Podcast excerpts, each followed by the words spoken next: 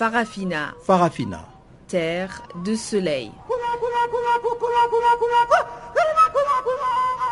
Farafina. Farafina. Un magazine d'infos africaine. Présentation Juliette Ilando. Bonsoir à tous et bienvenue à cette nouvelle édition de Farafina, votre magazine d'actualité africaine. Nous serons ensemble pour environ 55 minutes d'information. Suisse Machero assure la mise en onde de cette édition d'information et voici les grands titres de ce magazine d'actualité.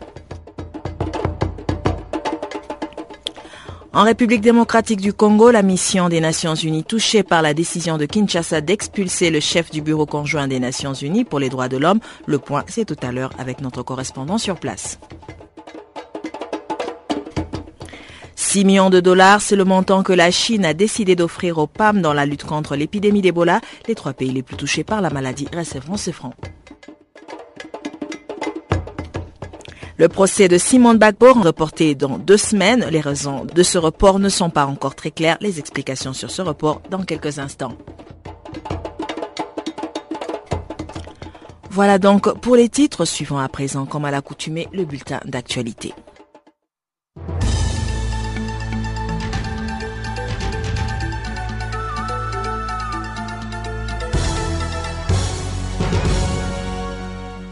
Encore une fois, bonsoir. L'athlète sud-africain Oscar Pistorius, condamné à 5 ans de prison ferme. Le verdict est tombé ce mardi à Pretoria.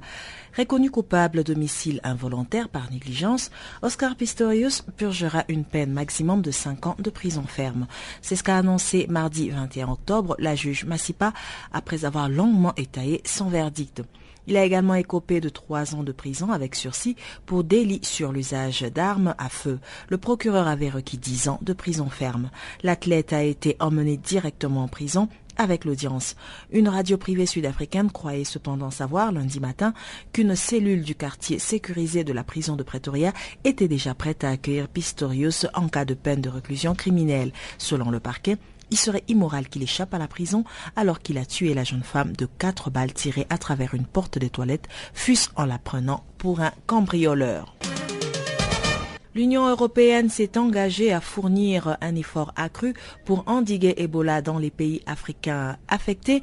L'Union européenne a promis au moins 500 millions d'euros d'aide et offert des garanties d'évacuation sanitaire aux humanitaires infectés. L'Organisation mondiale de la santé a déclaré lundi la fin officielle de l'épidémie au Nigeria, pays le plus peuplé d'Afrique. La période de 42 jours, soit de période d'incubation de 21 jours depuis la confirmation du dernier cas, vient en effet de s'achever. Il s'agit d'une réussite spectaculaire qui montre au monde entier que l'Ebola peut être stoppé, a déclaré à Abuja le représentant de l'OMS au Nigeria, Rui Gamaz Vaz. La réaction très rapide des autorités et le déploiement d'équipes chargées de surveiller toutes les personnes entrées en contact avec des malades ont été des éléments clés pour stopper la chaîne de contamination et éviter une catastrophe dans ce pays de 170 millions d'habitants. 20 cas au total y ont été dénombrés, dont 8 morts sur plus de 4500 morts en Afrique de l'Ouest, essentiellement au Libéria, en Sierra Leone et en Guinée, selon l'OMS. Au Soudan, le président soudanais Omar el-Béchir a été réélu mardi chef du parti du Congrès national et sera donc candidat à sa réélection en 2015. C'est ce qu'a annoncé son conseiller Ibrahim Gandour. Omar el-Béchir, arrivé au pouvoir à la faveur d'un coup d'État militaire en 1989 et réclamé par la Cour pénale internationale pour répondre d'accusations de crimes de guerre, crimes contre l'humanité et génocide de Darfour, a été élu par 266 voix sur 522 lors de la convention du parti face à quatre autres candidats, a précisé M. Gandour.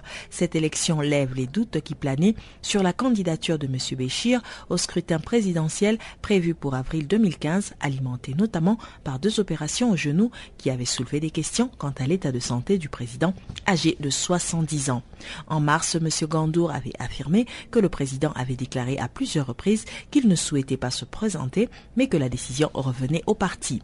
Les élections prévues en avril, présidentielles mais aussi législatives, sont les deuxièmes depuis son arrivée au pouvoir. L'opposition avait boycotté les élections de 2010 qui, selon les observateurs, n'avaient pas répondu aux normes internationales. Depuis la partition du Soudan et la création du Soudan du Sud en 2011, le régime est secoué par des heurts dans la moitié de 18 États que compte le pays? En République démocratique du Congo, les grandes agglomérations du Nord Kivu se sont transformées en villes mortes ce lundi pour protester contre l'insécurité après une série de massacres commis par des rebelles ougandais dans cette province de l'Est de la République démocratique du Congo. Dans la soirée, l'un des instigateurs de ces manifestations de mécontentement populaire, l'avocat Jean-Paul Lumbulumbu, membre d'un parti d'opposition, a été arrêté puis relâché à Goma, la capitale de la province, par des hommes de l'Agence nationale de renseignement, a-t-on appris auprès de sa femme. L'opération Ville Morte a été suivie à Goma, Boutembo, soit à 200 km au nord de Goma, et à Beni à 50 km au nord de Boutembo. Le territoire de Beni a été ensanglanté par une succession de massacres commis par les rebelles ougandais des forces démocratiques alliées dans lesquels ont péri environ 80 civils en moins de 15 jours, dans 30 à Beni même dans la nuit du 15 au 16 octobre. Répondant à l'appel de la société civile du Nord Kivu, ONG basée à Beni, la quasi-totalité des boutiques situées sur les grandes artères de cette importante place commerciale de 500 000 habitants sont restées fermées, a constaté un correspondant de l'AFP. À l'exception des pharmacies de garde, quelques commerçants avaient décidé d'enfreindre les consignes de fermeture, justifiant leur décision par le besoin de gagner un peu d'argent, après plusieurs jours d'inactivité liés aux derniers événements. Si je suis ouverte à indiquer à l'AFP Godlive Kamasita, propriétaire d'une boutique de biens de première nécessité, c'est parce que je n'ai plus rien à donner à mes enfants. Cette opération est nécessaire pour que les autorités civiles et militaires sentent que la population n'en peut plus, a déclaré pour sa part Ambroise Kakoulé, étudiant de 22 ans. Le journaliste de l'AFP a constaté que deux des trois universités de Béni où le ministre de l'Intérieur, Richard Mouyège, est arrivé dimanche, étaient fermées et on ne voyait aucun bleu blanc ainsi que l'on surnomme les uniformes des écoliers et lycéens. Et enfin, refermons ce bulletin d'actualité par cette nouvelle qui nous vient du Burkina Faso. Le gouvernement burkinabé va passer par l'Assemblée nationale pour réviser la Constitution. Une démarche qui vise clairement à modifier l'article 37 de la loi fondamentale qui limite à deux les mandats présidentiels, ce qui empêche pour l'instant Blaise Campaoré, au pouvoir depuis 27 ans, de briguer un nouveau mandat en 2015. L'annonce du projet de loi a été faite mardi à l'issue d'un conseil des ministres extraordinaire par le ministre en charge de la sécurité Jérôme Bougouma. En application du titre 15 de la Constitution, le Conseil des ministres a adopté un projet de loi portant révision de la Constitution qui sera soumis à l'Assemblée nationale en vue de la convocation du référendum. Pour l'heure, le contenu du projet de loi n'a pas été officiellement communiqué. Aucune date n'a été avancée pour la tenue de ce référendum qui interviendra après le vote du projet de loi par les députés.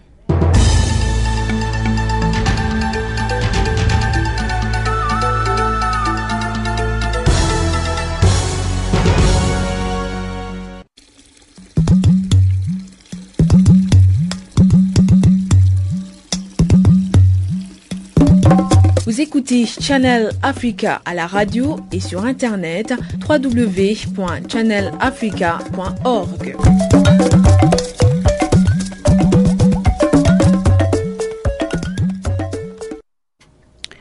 Encore une fois, bonsoir. La mission des Nations Unies en République démocratique du Congo se dit profondément perturbée par la décision du gouvernement de ce pays d'expulser le chef du bureau conjoint des Nations Unies pour les droits de l'homme. Cela est survenu après que le gouvernement congolais ait déclaré Scott Campbell persona non grata pour avoir publié un rapport accusant la police de ce pays d'avoir procédé à des exécutions sommaires lors d'une opération de lutte contre le banditisme urbain. Jean-Noël Bamouenze nous appelle de Kinshasa. La décision du gouvernement de la République démocratique du Congo est perçue comme une grande déception dans le camp des Nations Unies où l'on estime que Scott Campbell a fait convenablement son travail. Le rapport du Bureau conjoint des Nations Unies pour les droits de l'homme a indiqué que lors de l'opération dénommée Likofi contre le banditisme urbain ici à Kinshasa, la police nationale congolaise a tué au moins 9 personnes et 32 autres portées disparues. C'est justement ce que les autorités de Kinshasa n'ont pas voulu entendre.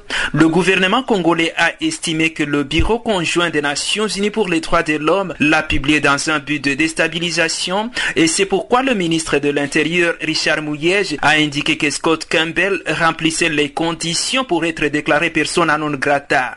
Une déclaration en tout cas pas très bien accueillie dans le camp des Nations Unies. Sa mission ici en République démocratique du Congo, la MONUSCO, a exprimé son regret et le chef de cette mission, Martin Kobler, a même appelé le gouvernement à revenir sur sa décision.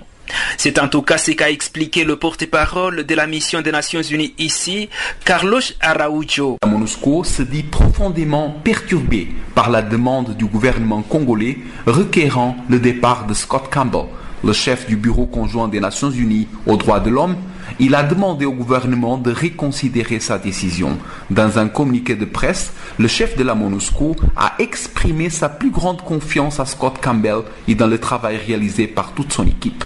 Le rapport LICOFI a été préparé en application du mandat donné à la MONUSCO par le Conseil de sécurité et a respecté la méthodologie utilisée par le Haut Commissariat des Nations Unies aux droits de l'homme.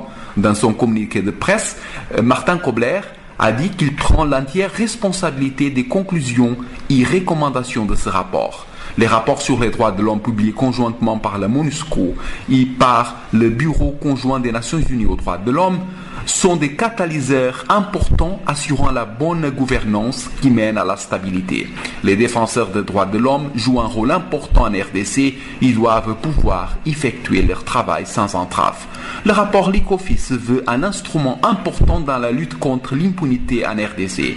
Il a été partagé avec le gouvernement le 18 août 2014 et les commentaires du ministre de l'Intérieur ont été annexés au rapport publié. Une déclaration soutenue par l'envoyé spécial du secrétaire général des Nations Unies pour la région des Grands Lacs de passage ici à Kinshasa. Pendant son bref séjour ici, à destination de Luanda en Angola, Saïd Djinit a d'abord insisté sur le rôle de la MONUSCO dans ce pays avant d'appeler à un dialogue.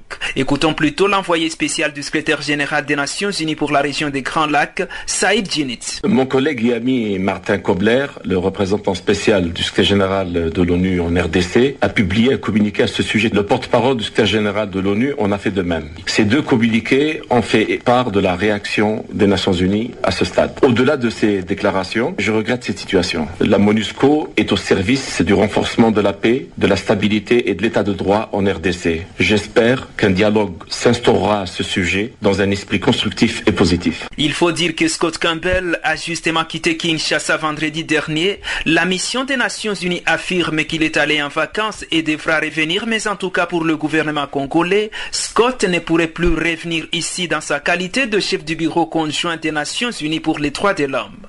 Jean-Noël Bamoise, Channel Africa, Kinshasa.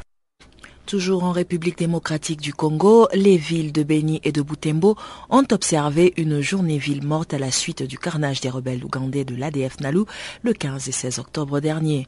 Le ministre de l'Intérieur, Richard Mouyej, a promis plus d'actions de la part de la police et de l'armée afin de sécuriser la population. Suivant le secrétaire général de la société civile du Nord Kivu qui revient sur cette journée ville morte. Je dois préciser que la journée ville morte initiée n'était pas euh, organisée par la société civile du Nord Kivu, mais il s'agissait d'une journée initiée par les partis de l'opposition du Nord Kivu. Mais euh, il faut dire que euh, il y a dans plusieurs endroits que cette journée avait été observée. Et comme vous le savez, c'était une journée à solidarité avec les personnes qui ont perdu euh, le leur à l'occasion de ces carnages qui a été observé à Eringeti, à Oicha et à Beniville. Bon, la façon la plus simple aussi pour la population, lorsqu'il y a deuil, c'est de rester à la maison et de compétir avec euh, ceux qui ont été éprouvés. Je pense que c'est dans les cas qu'on peut inscrire euh, le suivi de ces mots d'ordre qui était une façon pour les autres à pleurer avec ceux qui étaient éprouvés en ville et à territoire de Béni au Nord Kivu. Et nous avons appris que la population dit ne plus avoir confiance euh, aux forces armées congolaises. Est-ce que vous pouvez nous dire comment est-ce que la population compte justement assurer sa sécurité? Dire que la population n'a plus confiance aux forces armées, c'est trop dur. Mais toujours est-il que la population voudrait plus d'efforts dans l'action de l'armée et de la police et des services de sécurité. Et considérant que l'ampleur de massacre est, grave, considérant le carnage que la population a vécu, considérant qu'il faut observer certaines vulnérabilités dans l'action de l'armée et des forces de sécurité en général, la population fait dit pouvoir se, prendre en charge en, assumant, en assurant sa propre patrouille. Mais au niveau de l'aspect civil, nous ne partageons pas cette façon de faire. Nous pensons que la population pouvait euh, coopérer avec les forces et services de sécurité et il revient aux forces et services de sécurité de bien vouloir assurer la protection de la population. Ça, nous l'avons clairement dit avec le ministre, au ministre de l'Intérieur qui était en séjour à Béni et qui nous a rassuré avoir pris toutes les dispositions pour renforcer les capacités de l'armée et de la police de manière à ce qu'elles assurent la sécurité de la population. Donc c'est comme ça que nous attendons en cette façon de, de se sécuriser mutuellement. Donc la la jeunesse en particulier, euh, collabore avec euh, les forces de sécurité, je vais citer la police et l'armée, et de ce fait, mettre hors d'état de nuire l'ennemi. Mais euh, c'est organiser ses propres patrouilles, comme c'est le cas aujourd'hui à Béni et par la jeunesse, nous pensons que ce serait euh, amener les, les plus à s'aimer ce mission régalienne. Est-ce que nous pouvons euh, parler concrètement des mesures que le ministre de l'Intérieur a promis? Qu'est-ce qu'il a promis concrètement qui serait fait justement pour que la population se sente de nouveau sécurisée? Ce matin, le ministre a donné des jeeps à la police pour euh, renforcer sa mobilité. Il a donné aussi des motos pour renforcer l'action des services de sécurité mais il nous a également rassuré que du côté de l'armée, ceux qui avaient des arriérés euh, de quelques mois pour leur solde, cela est déjà réglé. Et du côté de la logistique, il a promis euh, l'assurer efficacement, donc le gouvernement pouvait l'assurer efficacement pour la police et pour l'armée. Il nous a euh, par ailleurs indiqué que il a donné des instructions fermes pour que des patrouilles diurnes et nocturnes soient menées par euh, la police, ainsi l'armée, donc des patrouilles mixtes. Et de l'autre côté, il a demandé, il a, il a, annoncé que le FRDC vont euh, poursuivre sa relâche sur les opérations de ratissage contre les rebelles de la Mali, mais également euh, il a indiqué que les forces armées et la police pouvaient euh, être appuyées par la MONUSCO qui est le partenaire dans la région, parce que depuis peu, la population était en train d'exiger l'action militaire de la MONUSCO aux côtés des FRDC et de la police. Nous pensons que c'est partant de ces promesses, on peut se dire que on pourra évaluer le jour prochain qu'est-ce que cela a donné. Et de la République démocratique du Congo, nous nous rendons en Côte d'Ivoire. L'ouverture du procès aux assises de 83 personnes, dont Simon Bagbo, accusé d'avoir porté atteinte à la sûreté de l'État, marque un moment important dans le processus judiciaire relatif à la crise post-électorale. C'est, c'est le communiqué euh, libéré euh, le FIDH. Il demande cependant qu'il ne s'agit que d'une première étape, les crimes les plus graves commis pendant la crise étant encore au stade de l'instruction et devant faire l'objet d'un procès ultérieur qui devra concerner les présumés responsables de toutes les parties prenantes à la crise post-électorale. Florent Gel de la FIDH nous donne plus de détails. Pour l'instant, nous n'avons pas cette information. D'après ce que nous avons compris, euh, euh, puisque nous avons une mission actuellement sur place, euh, c'est que je crois que ce sont des problèmes d'organisation essentiellement, puisqu'il y a euh, au moins 84 euh, accusés, euh, beaucoup de témoins et que ça nécessite une, une, organisation conséquente, notamment sur l'identification des, des, personnes, des témoins, l'ordonnancement du passage de, de ces témoins et de ces et de ces prévenus, donc tout ça, puisqu'une partie d'entre eux se, se, trouve en, en, en, liberté sous, sous caution, enfin liberté provisoire. Donc tout ça demande un peu d'organisation et je crois que peut-être que la justice ivoirienne a, voulu aller un, peu vite sur l'organisation de ce procès. Le, report semble essentiellement dû à cette, à cette question.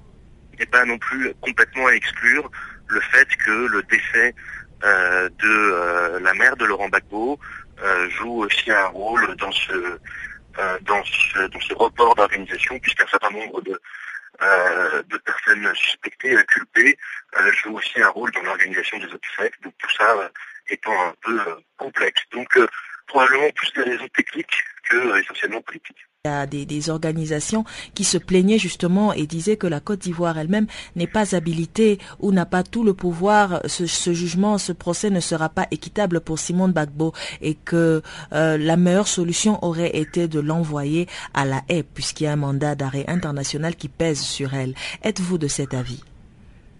Alors, il y a deux niveaux de réponse. Premièrement, la première, euh, la première réponse, c'est que euh, le procès euh, qui est organisé actuellement euh, sont euh, pour des charges différentes de celles qui sont pour lesquelles elle est accusée auprès de la Cour pénale internationale. À savoir que le procès qui devait s'ouvrir demain et qui a été reporté de Simone Dagbo et de, 93 autres accusés porte sur des crimes à la sûreté de l'État, qui s'appelle atteinte à la sûreté de l'État, c'est-à-dire rébellion, organisation euh, participation à, une, euh, à, des bandes euh, armées, etc., etc., toute une, série d'inculpations, et ne porte pas sur les violations des droits de l'homme qui ont été commises pendant la crise post-électorale. Donc ça, c'est la première, le, le, premier niveau de réponse. Ce ne sont pas les mêmes crimes qui sont visés pour le moment. une enquête euh, en Côte d'Ivoire est ouverte pour ces crimes euh, et ces violations des droits humains. Pour autant, cette, euh, cette enquête est toujours à l'instruction et doit faire l'objet d'ailleurs d'un procès que nous appelons de nos voeux aussi le plus rapidement possible, une fois que l'enquête aura été Est-ce que ensuite les autorités ivoiriennes sont en capacité de, juger euh, Simone Bagbo euh, C'est une vraie question. Est-ce qu'on va assister à un procès juste et équitable?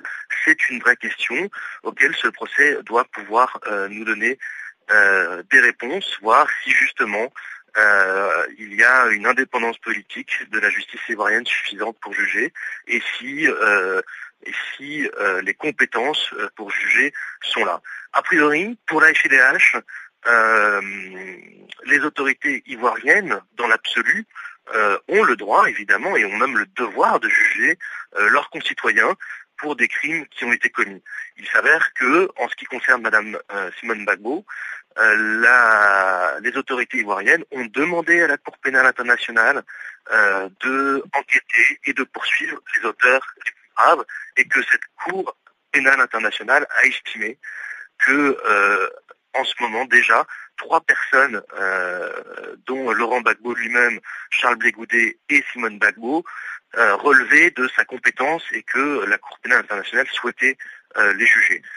Les autorités ivoiriennes ont dit qu'elles étaient en capacité de juger Madame, Madame Simone Gbagbo, aux autorités de démontrer qu'elles en ont et la volonté et la capacité et pas simplement pour des atteintes à euh, la souveraineté ou euh, à la sûreté de l'État, mais aussi évidemment ce pourquoi on attend tous ce procès, et en particulier les victimes, c'est le procès sur les violations des droits humains, et ce n'est pas encore ce procès qui doit avoir lieu aujourd'hui, et c'est ça qui est regrettable. En Tunisie, à quelques jours des élections législatives du 26 octobre, la campagne bat son plein malgré un certain désintérêt de la majorité de la population. Un pléthore de candidats indépendants sont inscrits sur les listes et ce mardi, Satia Izen, membre de l'Association des femmes démocrates de Tunisie, a déclaré que cette multitude de candidats est une stratégie du pouvoir en place pour disperser les voix de l'opposition. On l'écoute. La campagne électorale se bat son plein, même si ce n'est pas du tout... Euh, la même chose que ce qui s'est passé en 2011. On sent que les électeurs ne sont pas du tout euh, aussi enthousiastes qu'en 2011. Et nous avons peur qu'il y ait refus de vote le, jour des élections. On a beaucoup peur de cette situation qui risque bien sûr de grossir les rangs de certains contre, contre d'autres.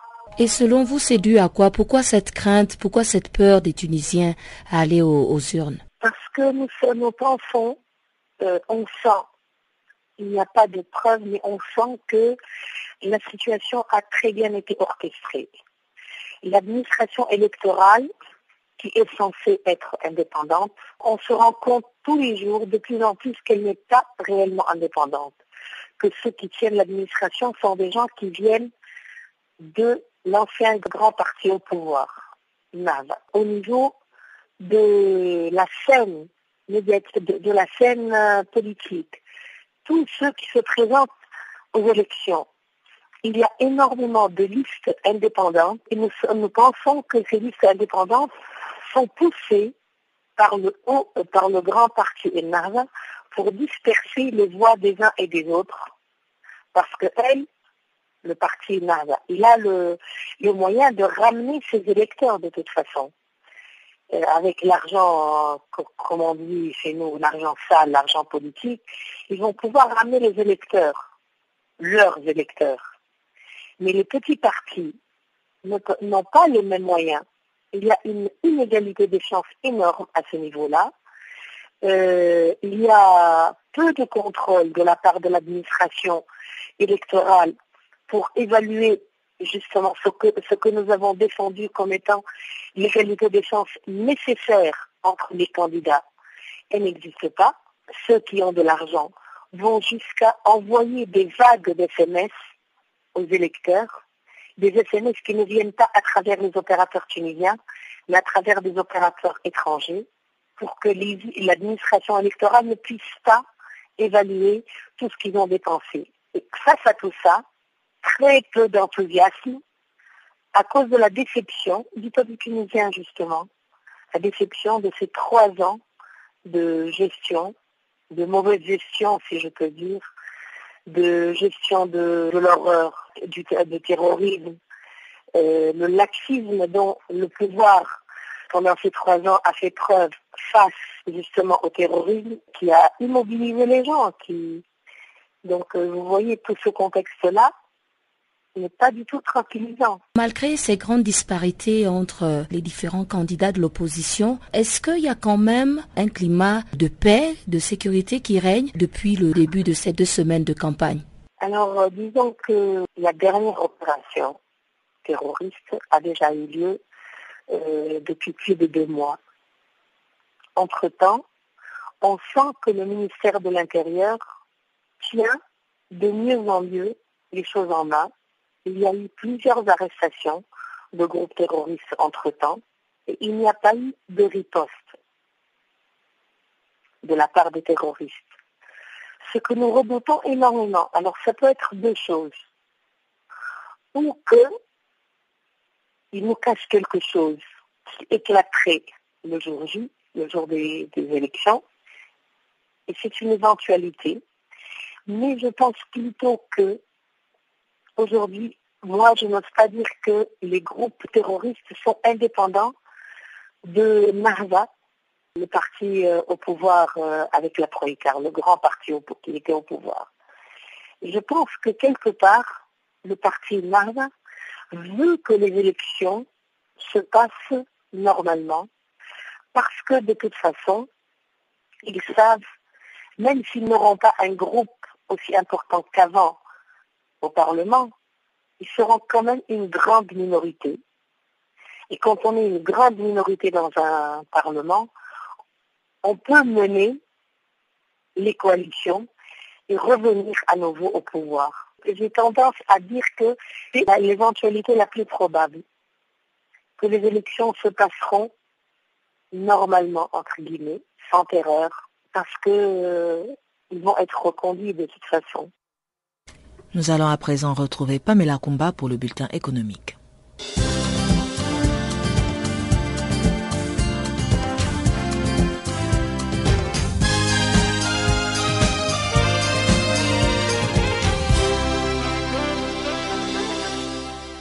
Merci Juliette et bonjour à tous. Ce bulletin démarre sur une triste nouvelle. Le géant pétrolier français Total est en deuil depuis ce mardi. Son président directeur général, Christophe de Margerie, est mort dans un accident d'avion en Russie. C'est dans la nuit de lundi à mardi que le jet privé de Christophe de Margerie, 63 ans, a percuté une déneigeuse sur la piste de décollage de l'aéroport de Vinokovo, près du Moscou, près de Moscou. Les trois membres d'équipage ont aussi péri dans cet accident.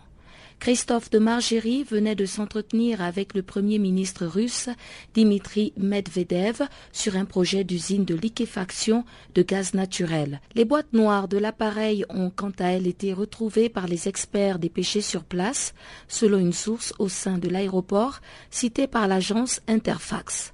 Une enquête sur les circonstances de l'accident a été ouverte auprès du comité intergouvernemental d'aviation. Christophe de Margerie était marié et père de trois enfants. Pour rappel, Total est la cinquième compagnie pétrolière au monde et la première en Afrique. En effet, Total est présent dans 43 pays africains où elle emploie 10 000 salariés et près de 50 000 collaborateurs. Quand 20% de la production mondiale d'hydrocarbures est réalisée en Afrique, ce chiffre monte à plus de 30% pour Total. Parlons de banque à présent. La filiale en Tunisie du groupe marocain Atijari Wafa Bank a réalisé le meilleur produit net bancaire sur les deux premiers trimestres de l'année en cours. Selon ces données compilées par l'agence Ecofin, Atijari Bank a fait mieux qu'Amen Bank, avec un produit net bancaire de 196,42 millions de dinars. Amen Bank arrive en deuxième position avec un résultat net de 66 millions de dinars sur la période de janvier à fin septembre 2014. Amen Bank garde toutefois la tête des banques présentes sur la bourse des valeurs monétaires de Tunis. Lorsqu'on les compare sur la base de leur PEB, produit d'exploitation bancaire. Ce dernier affiche au 30 septembre un produit d'exploitation bancaire de 436 millions de dinars tunisiens en hausse de 16,5% comparé à la performance du même indicateur à la fin du mois de septembre 2013. Pour sa part, Atijari Bank occupe une modeste troisième position avec seulement 292,98 milliards de dinars de produits d'exploitation bancaire derrière la Banque de l'Habitat, deuxième avec 311 millions de dinars tunisiens de PEB au 30 septembre 2014. Notons tout de même qu'au cours du troisième trimestre de l'année en cours, Amen Bank a poursuivi sa politique d'extension du réseau par l'ouverture de deux nouvelles agences, ce qui a porté le nombre de ces agences à un total de 150. La capitalisation boursière de l'Egyptienne Exchange, le marché financier égyptien, a augmenté de 1,15 milliard de livres égyptiennes à la clôture de la séance du 20 octobre, dans une progression de 0,13% de l'EGX 30, son principal indice dopé ainsi par la notation favorable de l'agence américaine Moody's qui l'a fait passer de négative à stable. Selon des données collectées par l'agence Ecofin, la journée s'est caractérisée sur la hausse de 107 titres cotés contre seulement 49 en baisse et 34 en statu quo dans un volume d'échange qui a concerné 139,19 millions de titres pour un chiffre d'affaires journalier de 649,83 millions de livres égyptiennes. L'agence révèle aussi que la croissance du pays affiche une progression de 3,5% sur une période d'une année écoulée au terme du troisième trimestre 2014 contre 2,5% le trimestre précédent. Les GX devraient continuer de progresser jusqu'à atteindre le niveau qui était le sien avant la chute d'après fête du sacrifice, expliquent des analystes proches de ce marché financier. Allons maintenant au Mali où une instruction judiciaire a été ouverte sur l'achat de l'avion du président. Le procureur général de la Cour d'appel de Bamako, Daniel Tessougué, a demandé l'ouverture d'une enquête préliminaire sur les faits rapportés par un audit de la Cour suprême. Cette enquête est intervenue après la suspension des crédits accordés au Mali par le Fonds monétaire international. L'audit révèle d'importantes malversations sur deux contrats publics, à savoir l'achat d'un nouvel avion présidentiel de 30 millions d'euros et un contrat d'équipement passé par le ministère de la Défense à 150 millions d'euros.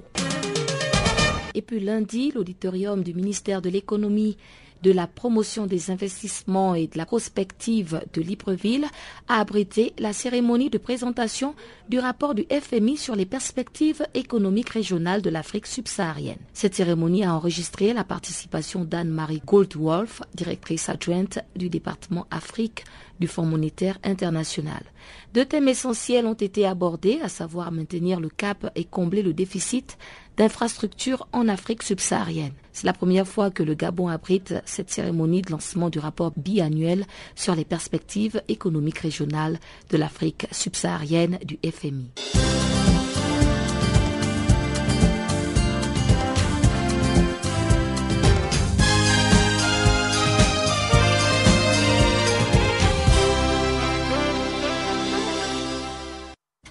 Nous poursuivons avec notre programme. Merci Pamela pour le bulletin économique.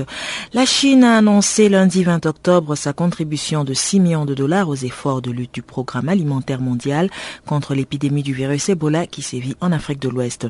Pour le PAM, il s'agit d'une contribution vitale et substantielle qui arrive à point nommé. Les fonds seront repartis de façon égale entre les trois pays les plus durement affectés par l'épidémie d'Ebola, la Guinée, le Libéria et la Sierra Leone. Il devrait permettre au programme d'acheter des telles que du riz, des pois jaunes, des lentilles et des céréales fortifiées pour nourrir 300 000 personnes malades ou en quarantaine ou leurs familles pendant leurs prochains mois.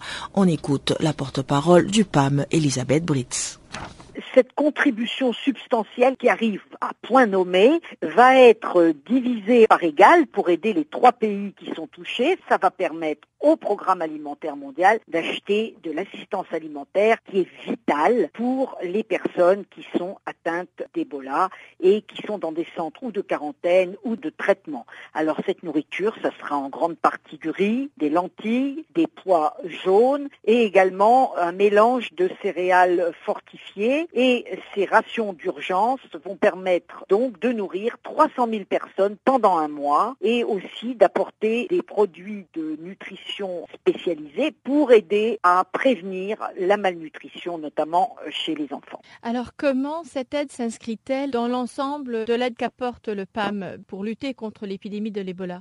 Nous sommes vraiment euh, contents d'avoir reçu cette contribution. Le programme alimentaire mondial a besoin jusqu'en février de 179 millions de dollars pour son opération d'urgence contre Ebola dans les trois pays. Il s'agit non seulement de distribuer de la nourriture à ceux qui sont touchés, même aux communautés isolées, pour éviter qu'elles ne répandent justement le, virus, euh, mais nous avons nous sommes à la tête d'une énorme opération logistique. Nous construisons des centres euh, pour les organisations des Nations Unies qui nous le demandent, pour l'OMS ou pour les ONG. Nous avons apporté notre expérience en matière de logistique à toute la communauté internationale et nous construisons des hôpitaux, nous construisons des entrepôts où cette nourriture, où l'équipement médical va être euh, euh, entreposé. Donc, toute cette partie logistique, le PAM euh, l'a pris en charge. Nous savons faire et ça a un coût assez important. Nous nous occupons également de gérer le service aérien humanitaire de l'ONU qui relie les trois pays et qui euh, maintenant relie également Dakar au Sénégal par un corridor aérien. Ça permet de transporter le personnel médical, le personnel humanitaire et le matériel de protection. Tout cela a un coût et c'est pourquoi cette contribution arrive vraiment à point nommé. Euh, nous avons pour le moment besoin de contributions au plus vite pour augmenter nos opérations pour passer à la vitesse supérieure. C'est essentiel de faire vite. Et jusqu'à présent, eh bien, la Chine, avec cette contribution de 6 millions, se place au rang des cinq donneurs principaux euh, pour le programme alimentaire mondial, les cinq bailleurs de fonds qui nous permettent d'apporter une réponse plus efficace à Ebola. La Banque mondiale, les États-Unis, le Fonds d'intervention d'urgence de l'ONU, le Japon et bien sûr la Chine avec ses 6 millions de dollars. Puisque nous parlons d'Ebola, 35 rescapés de ce virus se réunissent cette semaine à Kenema, l'un des épicentres de l'épidémie en Sierra Leone, afin de partager leur expérience d'Ebola, apprendre comment faire face à ses conséquences psychologiques et trouver des moyens d'aider les membres de la communauté infectée. Organisé par le ministère de la Protection sociale, du genre et de l'enfance avec l'appui de l'UNICEF, des Centers for Disease Control des États-Unis et d'autres partenaires, cette rencontre est la première d'une série d'événements similaires prévu au cours des prochains mois dans le cadre de l'intervention face à Ebola pour recruter les personnes qui ont survécu à cette maladie mortelle et sont immunisées maintenant contre le virus. Christophe Boulirac, porte-parole de l'UNICEF, nous en dit plus.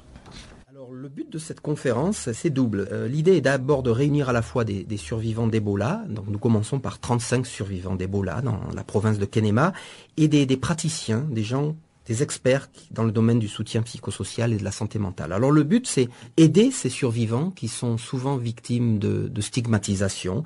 Ils ont pu guérir de cette maladie, mais ils font face à d'énormes difficultés. Et le deuxième objectif, et c'est vraiment très important, c'est d'identifier ceux d'entre eux et celles d'entre eux et de les former à travailler auprès des personnels qui viennent en aide aux malades d'Ebola, notamment dans les zones de quarantaine. Parce qu'évidemment, ces survivants, ils n'ont plus cette peur, hein, mais ils sont passés par là. Vraiment, ils sont d'un conseil extrêmement important pour les travailleurs euh, de santé qui travaillent avec les malades, mais même avec les malades eux-mêmes, puisqu'ils ne sont pas sujets à la même peur et à la même euh, menace. Ce serait une occasion pour écouter ces survivants.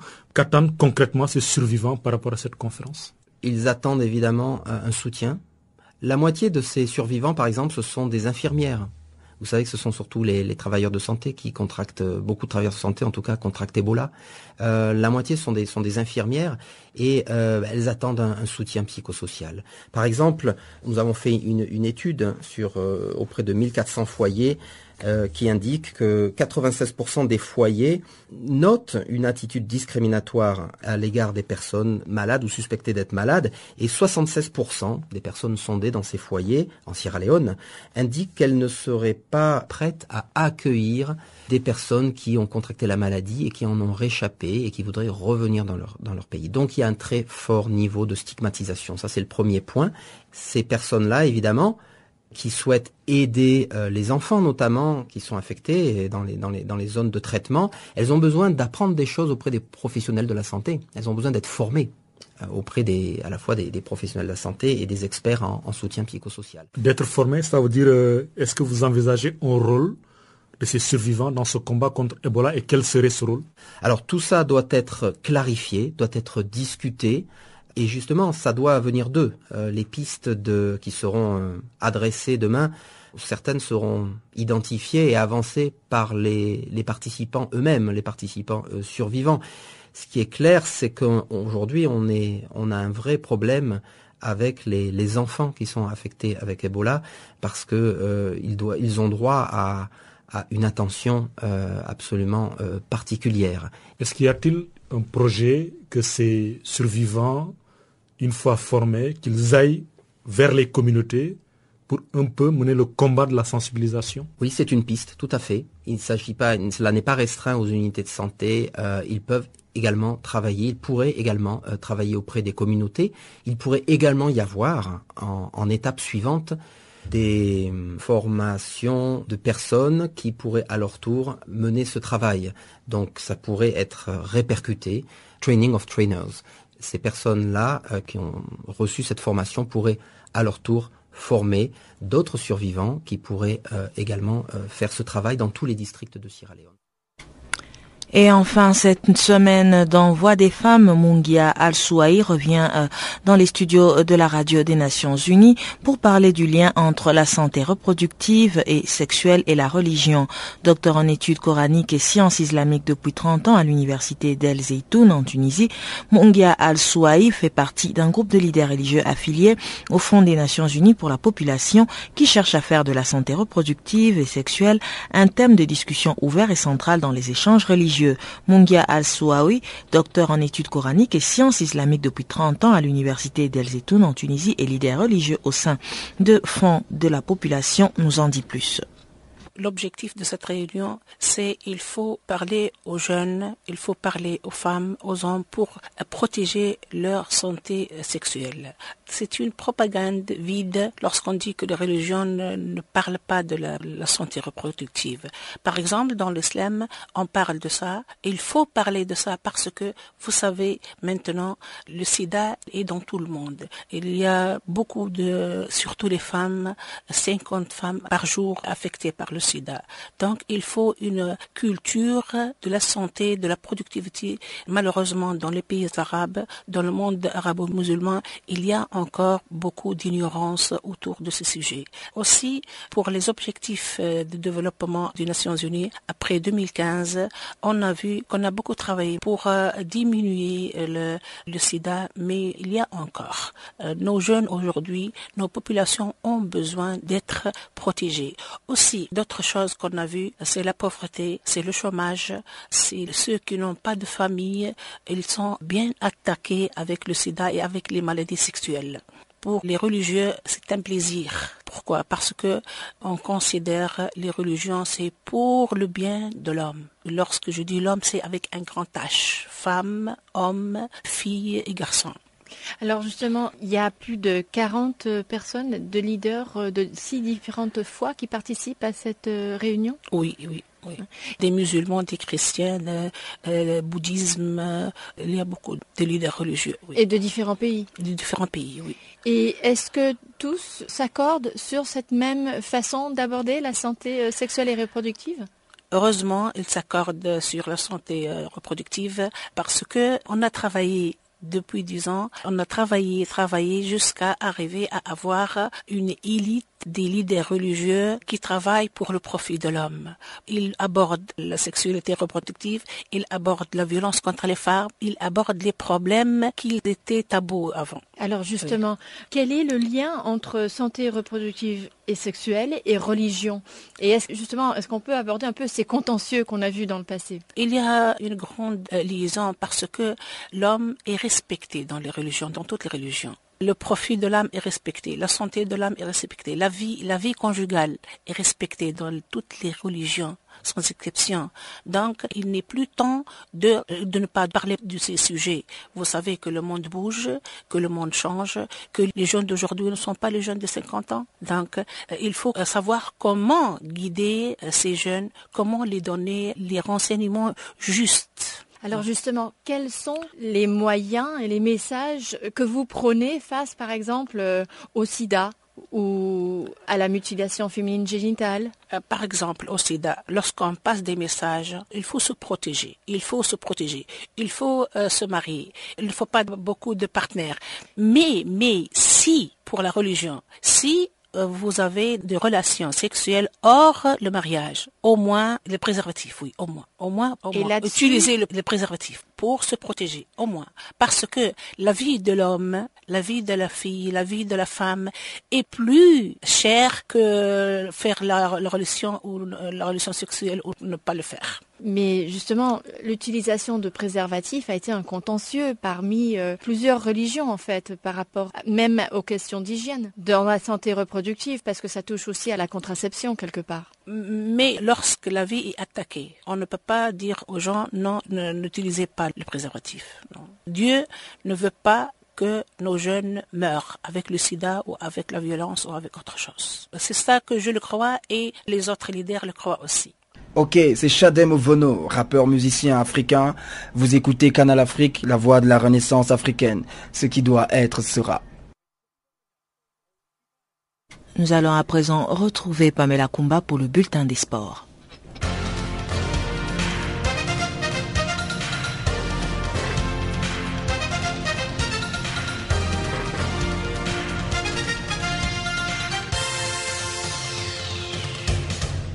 Rebonjour à tous.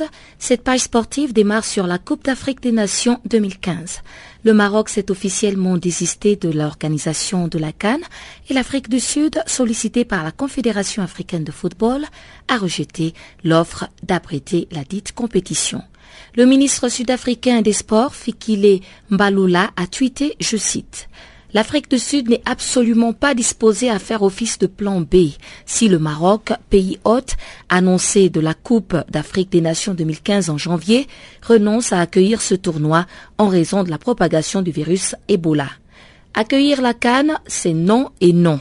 Nous n'avons pas à notre disposition actuellement les ressources pour prendre le relais. Nous l'avons fait par solidarité avec la, Libye l'an dernier et notre budget ne nous permettra pas d'accueillir la nouvelle édition de la Cannes. C'est absolument impossible. Fin d'explication du ministre sud-africain des Sports. Le Nigeria, de son côté, s'est dit prêt à recevoir la compétition si les dirigeants de la CAF décidaient de délocaliser cette édition. Le vice-président de la Fédération nigériane de football, Sei Akinwumi, a déclaré que la Commission nationale des sports et le gouvernement étudient cette proposition. Les dirigeants de la CAF ont rendez-vous le 2 novembre en Algérie pour traiter du dossier Ebola et doivent se rendre au Maroc le lendemain. Si plus d'un volontaire se manifeste pour abriter la Coupe d'Afrique des Nations édition 2015, un tirage au sort sera organisé. Basket, Dikembe Mutombo veut racheter les Hawks d'Atlanta. Le club a été mis en vente après une histoire de racisme dans laquelle se sont rendus coupables ses dirigeants. Plusieurs personnes sont intéressées par la franchise de la Georgie. Selon Atlanta Journal Constitution, Dikembe Mutombo serait en négociation avec un groupe d'investisseurs de la région pour le rachat des Hawks. Le dossier est en train d'être peaufiné avant une prochaine rencontre avec le commissionneur de la NBA, Adams Silver. Ex-joueur des Nuggets et des 76 Earth, notamment le Congolais d'origine, Dikembe Mutombo a évolué entre 1996 et 2001 sous les couleurs des Hawks, terminant meilleur rebondeur de la NBA en 2000 et 2001. Il finit sa carrière deuxième meilleur contreur de l'histoire du championnat nord-américain de basketball. Et football, le Ballon d'Or africain 2014 sera connu en janvier 2015. GloCAF Awards, l'un des plus prestigieux événements qui célèbre les acteurs du football africain, se tiendra donc le 8 janvier 2015 à Echo Convention Center de Lagos. La capitale nigériane avait déjà abrité l'édition précédente de la soirée de distinction des géants du football africain. On connaîtra donc à cette date le successeur de l'ivoirien international Yaya Touré. La Confédération africaine de football récompense cette année le meilleur joueur africain et la meilleure joueuse africaine, le meilleur joueur opérant sur le continent, l'équipe nationale de l'année, hommes et femmes, le club de l'année, l'équipe nationale féminine de l'année, l'arbitre de l'année, la légende africaine, le prix du fair play, le prix platine généralement réservé au président du pays d'accueil et le 11 africain et espoir de l'année. De nouvelles distinctions ont été aussi ajoutées à cette euh, Award, celle du plus beau but de l'année et celle de la plus belle parade de gardien de l'année. Cyclisme à présent, le Tour de France 2015 se dévoile avec neuf mois d'avance. En effet, prévu le 4 juillet 2015, le Tour de France va se dévoiler à Paris pour sa 102e édition.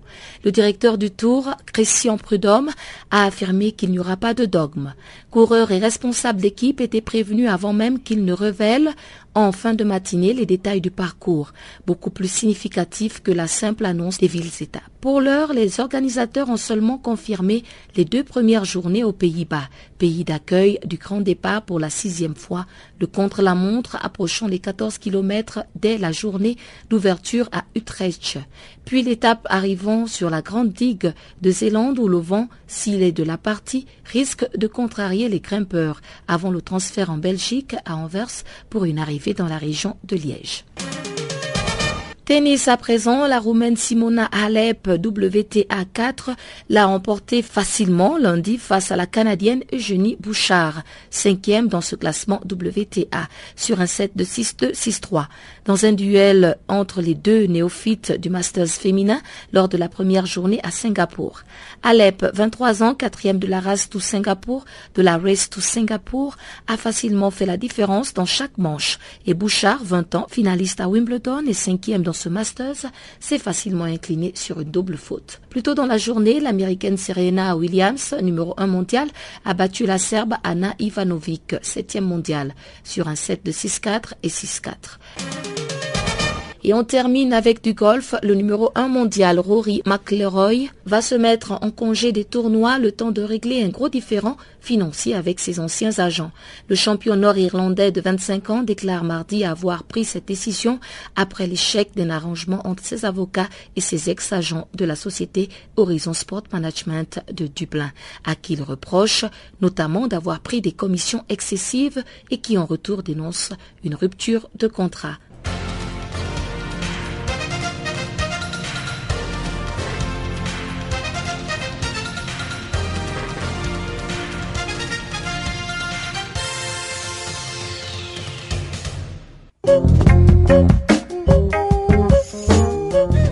C'est donc par ici que s'achève ce magazine d'actualité. Nous vous remercions de l'avoir suivi.